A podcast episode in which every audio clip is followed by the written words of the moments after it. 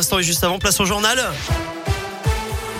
On commence par vos conditions de circulation dans la région. Rien à vous signaler actuellement. À la une, ce chiffre, près de 3300 classes fermées cette semaine à cause du Covid. Ça représente 0,63% des classes du pays. Le chiffre est stable hein, par rapport à la semaine précédente. 16 établissements, 15 écoles et un collège ont également dû renoncer à accueillir des élèves. Enfin, un peu plus d'un collège et lycée sur 10 a proposé un parcours vaccinal aux élèves.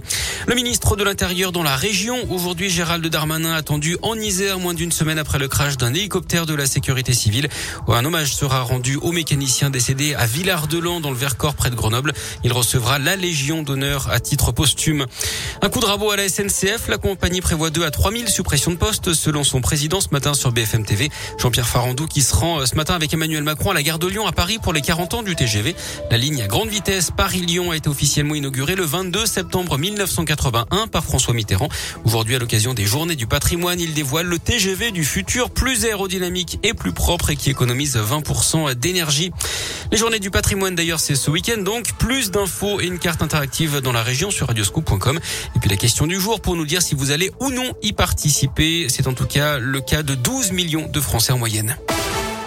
Le gouvernement ne lâche pas. La réforme de l'assurance chômage va entrer en vigueur au 1er octobre. Le projet de décret a été envoyé hier aux partenaires sociaux. D'après l'UNEDIC, plus d'un million de précaires pourraient voir leur allocation baisser. Le projet avait pourtant été suspendu cet été par le Conseil d'État en pleine crise sanitaire, mais le gouvernement met en avant la reprise économique depuis plusieurs mois pour justifier cette entrée en vigueur. Deux braqueurs toujours en fuite dans la Loire. Ils ont attaqué une bijouterie hier matin dans le centre commercial Leclerc de Firmini.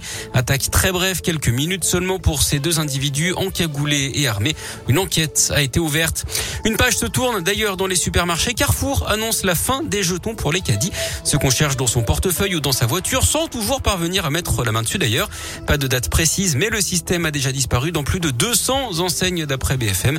Les caddies ne seront donc plus enchaînés les uns aux autres. À la place, un système anti-vol qui bloque les roues du chariot quand il sort du périmètre prévu.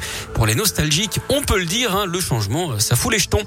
Et puis un mot de télé pour terminer avec le lancement ce soir de la onzième saison de Danse avec les stars, avec euh, trois euh, artistes de la région à suivre, la chanteuse Lola Dubigny et le comédien Jean-Baptiste Meunier du côté des candidats, et puis la danseuse Elsa Bois. Danse avec les stars onzième saison, c'est à partir de 21h sur TF1.